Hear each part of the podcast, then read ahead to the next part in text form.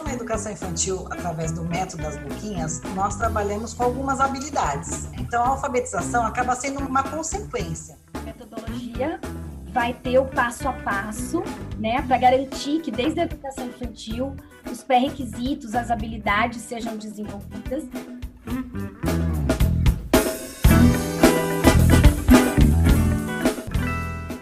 Um lugar. Ouro preto. Uma comida. Pão de queijo. Uma expressão. Trem. Uai.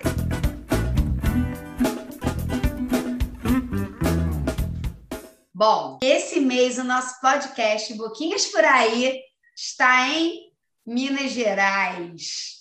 Vamos conversar com a Márcia, fonoaudióloga, multiplicadora, assim como eu. Antes de falarmos sobre desenvolvimento infantil, que é o tema desse episódio, Márcia, fala um pouquinho sobre você.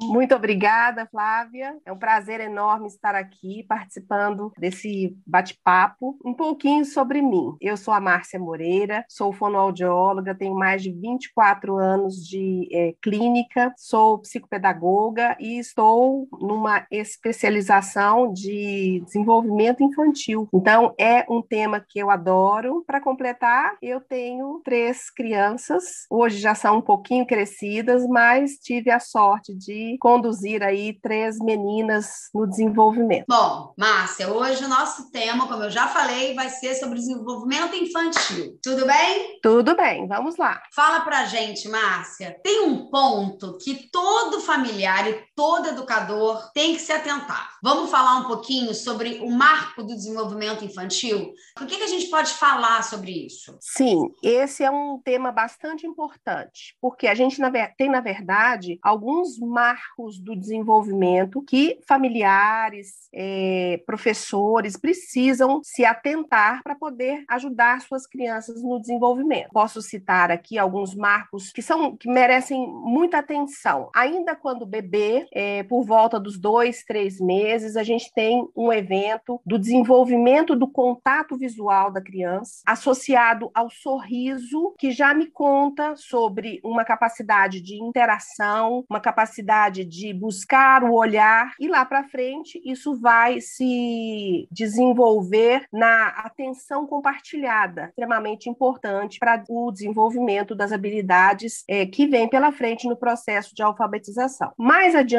um pouco, a gente tem entre seis e oito meses, com o amadurecimento neuromotor, a criança consegue se manter um pouco mais ereta, ela já é capaz de se sentar, às vezes sozinha ou às vezes com apoio, e essa posição mais verticalizada dá a ela uma, uma outra visão de mundo. Ela consegue enxergar muito mais coisas, é capaz, né, nessa posição, de produzir sons mais interessantes. Então, nessa fase, ela já busca uma estimulação oral com a produção desses sons e os sons ambientais que estão ao seu redor. Aos 12 meses, a gente tem outro marco importante, que é que quando a criança ensaia os seus primeiros passos, ou a gente espera que ela tente ensaiar esses primeiros passinhos. Ela já é capaz de falar algumas palavras, palavras dotadas de significado, certo? Ela apresenta alguns comportamentos imitativos, como tchau, bater palminhas, apontar o que quer, produzir algumas onomatopeias, alguns sons de animais, mandar beijinho. É bem aquela fase que a criança é muito engraçadinha e que a gente ama. Dos 18 aos 4 anos de idade, aqui eu já dou um salto, né? É, basicamente, a criança tem um significativo aprimoramento dessas habilidades que ela desenvolveu. Então, ela aprende a andar com mais desenvoltura, ela ganha um número muito importante de palavras no seu vocabulário, ela também desenvolve a capacidade simbólica, conseguir perceber, de imaginar coisas que estão fora do seu campo visual. Este, em especial, é extremamente importante para os processos de alfabetização e fala Sim. em relação ao desenvolvimento cognitivo dessa criança. A gente precisa estimular essa linguagem da criança? Com certeza. E é importante ter alguma ideia. É claro que a gente ouve, né? Ah, cada criança tem o seu tempo.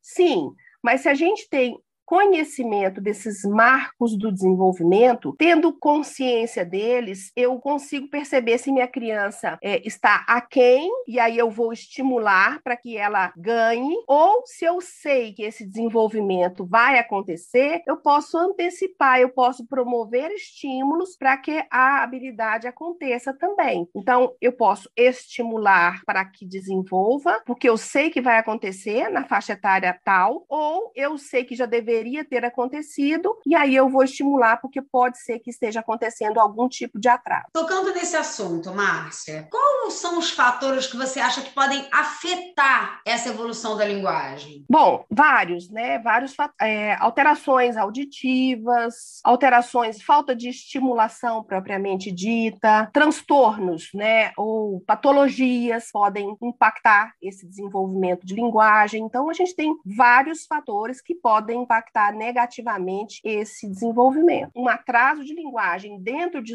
de um desenvolvimento típico, a gente pode pensar em pobre estimulação. Em relação à fala, até para a gente poder detectar um pouquinho essa questão de atraso de linguagem, atraso de fala, quantas palavras você acha que a criança ela pode evocar com quantos anos de idade? Bom, por volta dos 12 meses, a gente espera que surjam as primeiras palavras, né? Mamã, papá, dá, quer, outras que estão ali dentro do contexto familiar próximo. E esse ganho de vocabulário, ele vai acontecer de forma muito exponencial nos próximos meses. Então, por exemplo, com dois anos, a gente acredita que a criança tenha algo em torno de 300 palavras no seu vocabulário. Você acha que no desenvolvimento da linguagem basta a criança saber nomear objetos? Ou acho que tem que ter alguma coisa além? Eu entendo que nomear apenas não é o bastante. Mas é importante. Sim, é importante. Normalmente a gente apresenta algum elemento, nomeia ele, contextualiza o uso dele. Então, apenas nomear objetos ou apresentar figuras para que a criança nomeie aqueles objetos não tem sentido. Tem que ir tem além, que ir né? além. Tem, tem, que nomear, tem que falar para que, que serve. Isso tudo de uma forma lúdica. Exatamente. Né? Brincando com a criança. Isso é muito legal. Vygotsky já falava isso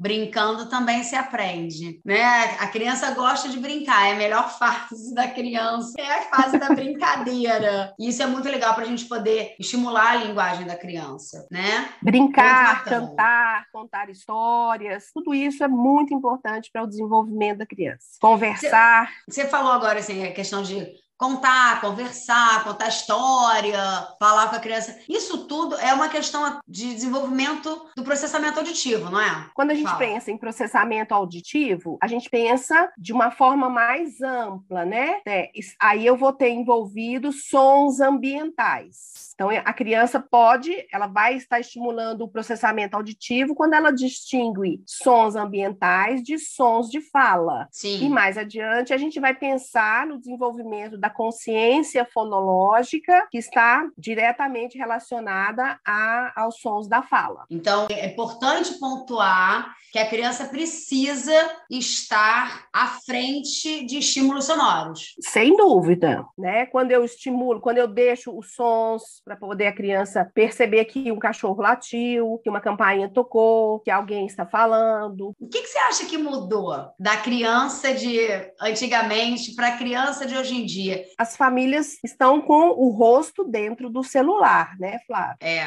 Esse é um outro ponto bastante preocupante. Principalmente agora por conta da pandemia, né? Que muita gente ficou no vídeo e isso não foi é, privilégio dos adultos. As crianças também estão tendo muito mais contato contato com o vídeo. Como o nosso cérebro, o visual chama muito mais atenção, a criança presta mais atenção à imagem e o som acaba ficando em segundo plano, né? Ou não? Sim, o visual é muito forte, né? Porque é. tem luzes, tem muitas cores, então o visual consome muito mesmo. A questão dos estímulos sonoros realmente vão contribuir para uma melhor consciência fonológica, será? Eu acredito que sim. Eu penso Porque a criança a criança começa a ter né, contato com o estímulo sonoro e ela vai começar a distinguir, óbvio, os sons da fala, que é a consciência fonológica. Exatamente. Ai, que legal. Mas Márcia, todo aprendizado ele é muito ligado ao afeto, mesmo no adulto, ainda mais para crianças, que quanto mais a gente está feliz, mais a gente aprende. A gente pode trabalhar a autoestima da criança desde o desenvolvimento infantil? Sem dúvida, Flávia. Quando a gente facilita oferecendo a ferramenta boca, isso faz com que a criança ganhe mais autoestima e ela aprende mais facilmente, e isso motiva ela a aprender cada vez mais,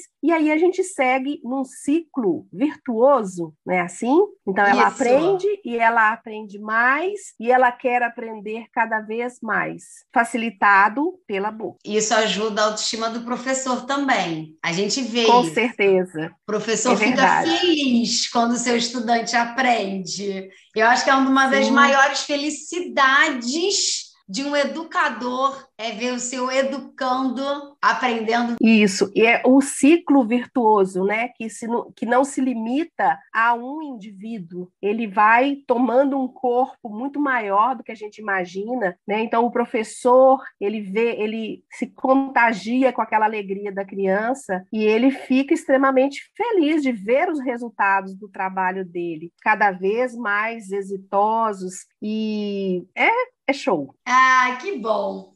Márcia, falando de boquinhas, boquinhas de educação infantil, como é que é o material estruturado para boquinhas nos anos iniciais? O livro de Boquinhas para o desenvolvimento infantil, ele é um material que foi recentemente reformulado e é um material que ele vai de forma lúdica, colorida, promover a estimulação de habilidades pré-requisito para a alfabetização. Então, dentro desse material, a proposta, né, é estimular os cinco campos de experiência que a BNCC preconiza e ele está assim produzido para facilitar a vida dos professores, tornando a busca por recursos é, bem facilitada nesse novo livro. Quais são esses cinco campos de experiência, Márcia? Ok, os cinco campos de experiência são o eu, o outro e o nós corpo, gestos e movimentos, espaços, tempos, quantidades, relações e transformações, escuta, fala, pensamento e imaginação e traços, sons, cores e formas. E como é que a gente pode trabalhar isso na educação infantil? No campo é, o eu, o outro e o nós, a criança se reconhecer enquanto indivíduo, reconhecer o outro e entender que juntos eles estão ali formando uma turminha em aprendizado. Né? Então ele vai reconhecer ele, a individualidade dele e entender que ele está inserido em um grupo. Ótimo. Ok? Segundo, o corpo, gestos e movimentos, então, é um trabalho para desenvolver a consciência corporal, a consciência das suas estruturas e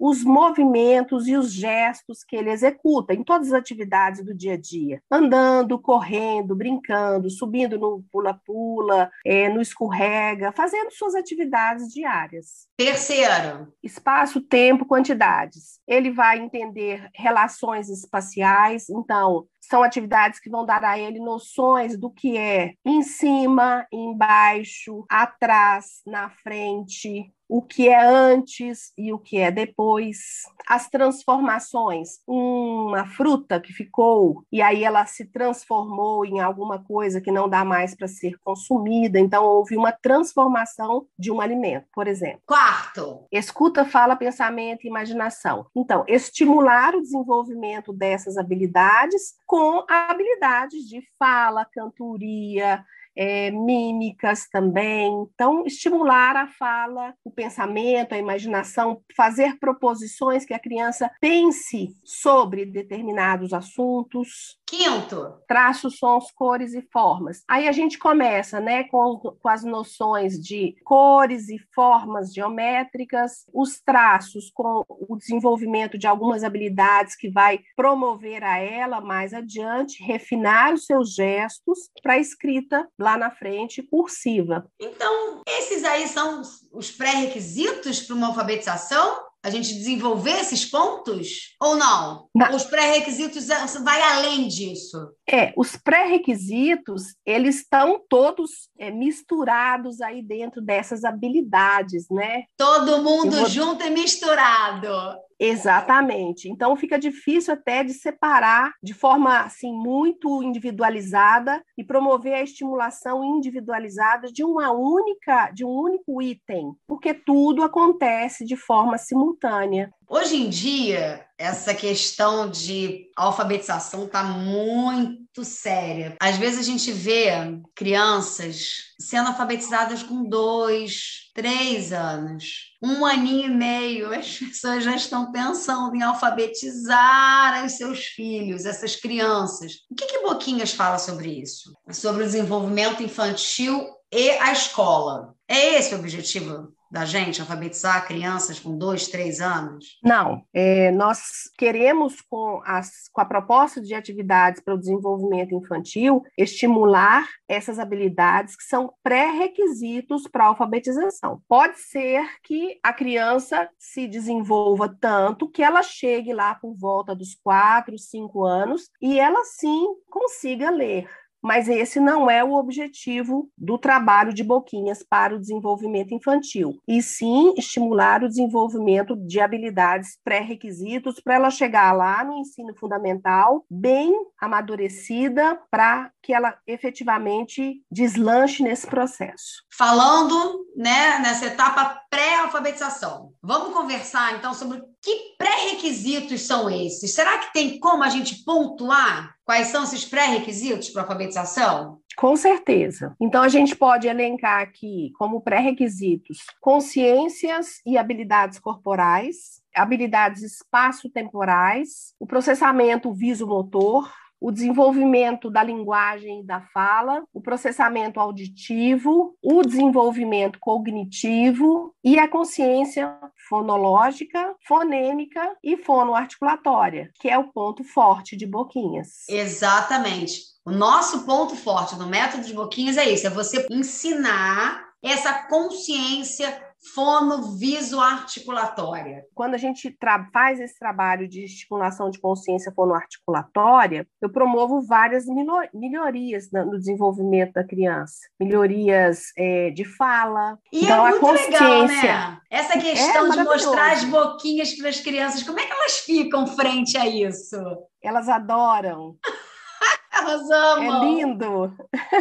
Porque a gente mostrando essa consciência, né? essa, essa, essa articulação da fala e esse material de boquinhas que a gente tem, né? que é o baralhinho, a gente mostra para a criança, a criança mesmo hora faz ah. Isso, e aí a gente lembra daquilo que foi falado um pouquinho antes, da questão dos gestos imitativos, né? Então, quando a gente tem esse comportamento de imitação, eu estou estimulando áreas cerebrais e essas áreas cerebrais vão promover a aprendizagem de longo prazo, que é a consciência do gesto motor. Então, a criança, ela vê, ela imita instintivamente. E a gente vai aproveitar dessa, dessa atitude, desse gesto instintivo, para gerar uma aprendizagem, para fazer uma associação com um som que está relacionado a um grafema. É, esse gesto imitativo são os neurônios espelhos e que Boquinhas faz questão, a gente faz questão realmente de falar sobre isso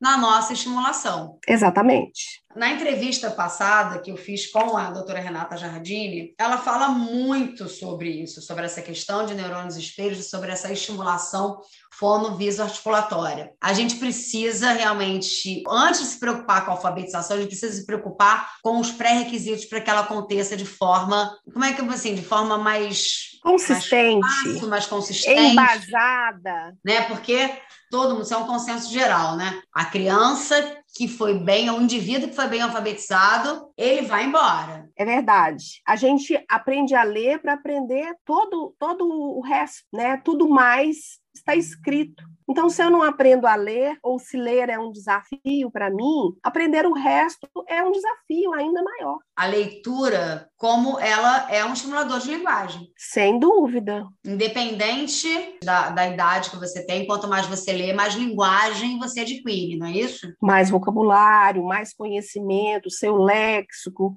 sua possibilidade de abstrair, tudo aumenta. Márcia, como é que a gente faz para estimular a leitura nessas crianças? Nessa fase do desenvolvimento infantil? Sim, do desenvolvimento infantil. Como é que a gente pode estimular a leitura? Para que elas gostem de maneiras. ler, sim, que elas gostem de ter contato eh, com o livro, com a leitura. Como é que a gente pode fazer isso? Primeiro, fazendo leitura para elas, né? A gente o precisa de explorar. Contar história. O famoso contar histórias, oportunizar situações é, teatrais também, eu acho que é bastante legal. Mas o contar histórias, que é bem acessível, ele a gente viaja ali, né? A gente não precisa se ater detalhadamente a todas as letras que estão escritas numa história, porque às vezes o livro, né, é um livro que tem muitas letras e a criança pode se sentir cansada de ficar ali muito tempo ouvindo uma história. Então, o contador de histórias, quem seja mãe, pai ou outro,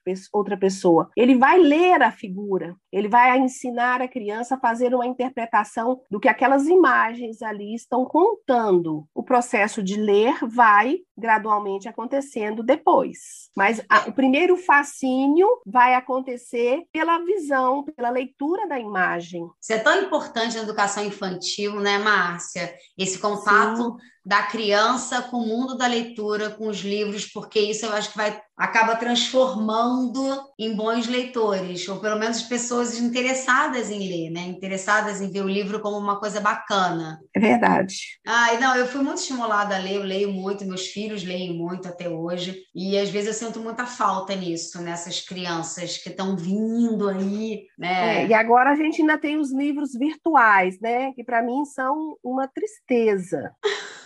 Por quê? Ai, é, eu acho que é pobre. Eu gosto, eu gosto de pegar livro. Eu gosto de ler aquele da folha, folha, do papel. Eu também gosto. Do papel. Eu, eu acho que muito. essa e eu é gosto de perda. colocar as crianças para ter esse contato com o livro. Sim. É na educação infantil que a gente vai estimular o prazer deles para o livro. Estou certo ou estou errada? Sim, sim. E nessa fase em especial em que eles precisam da concretude, né? A concretude do livro. Então, oferecer esses produtos, esses recursos. Muito bacana. Márcia, mais alguma coisa que você queira falar em relação realmente à educação infantil, esse desenvolvimento dessa criança? Tem, você tem mais alguma coisa assim para pontuar sobre isso? A gente deve estimular para que essas habilidades aconteçam, porque às vezes tem famílias que pensam que a criança só aprende quando ela entra para a escola. Sim. Ou que tudo, tudo que acontece dentro de casa não é aprendizado, entende? Né? Todas as habilidades pré-requisitos, elas não começam na educação infantil. Elas, elas começam em casa. Elas começam desde bebê. Ai, que bacana, ótimo, muito bom. Chegamos ao final da nossa entrevista. Foi um bate-papo rápido, porque a gente também não pode se estender muito. Duas fonoaudiólogas falantes.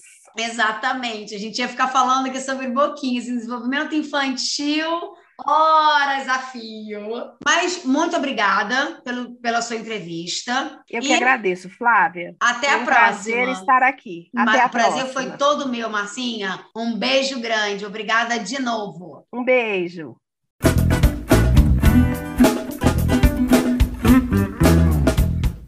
A observação leva a uma percepção, que, junto com o raciocínio, forma o conceito. Cria-se o conceito quando se aprende um fato novo. Cognição, percepção, consciência e ação. O método das boquinhas, esse método fono-viso-articulatório, quando, no desenvolvimento infantil, viabiliza na prática a estimulação das bases para a aquisição da leitura escrita, transformando todos em coautores do saber. Um novo compromissado com a aprendizagem, proporcionando um ganho maior, que é a autoestima, tanto de quem aprende como de quem ensina. Eu sou Flávia Borges, multiplicadora do método. Comigo, sempre no podcast, Verônica Barros. Nesse episódio, nosso agradecimento às multiplicadoras Milda Mariano e Karina Blanco, que emprestaram as suas vozes na introdução. E claro, o meu muito obrigado a Márcia Moreira, nossa entrevistada desse mês. Tem alguma pergunta? Alguma consideração? Quer deixar uma sugestão?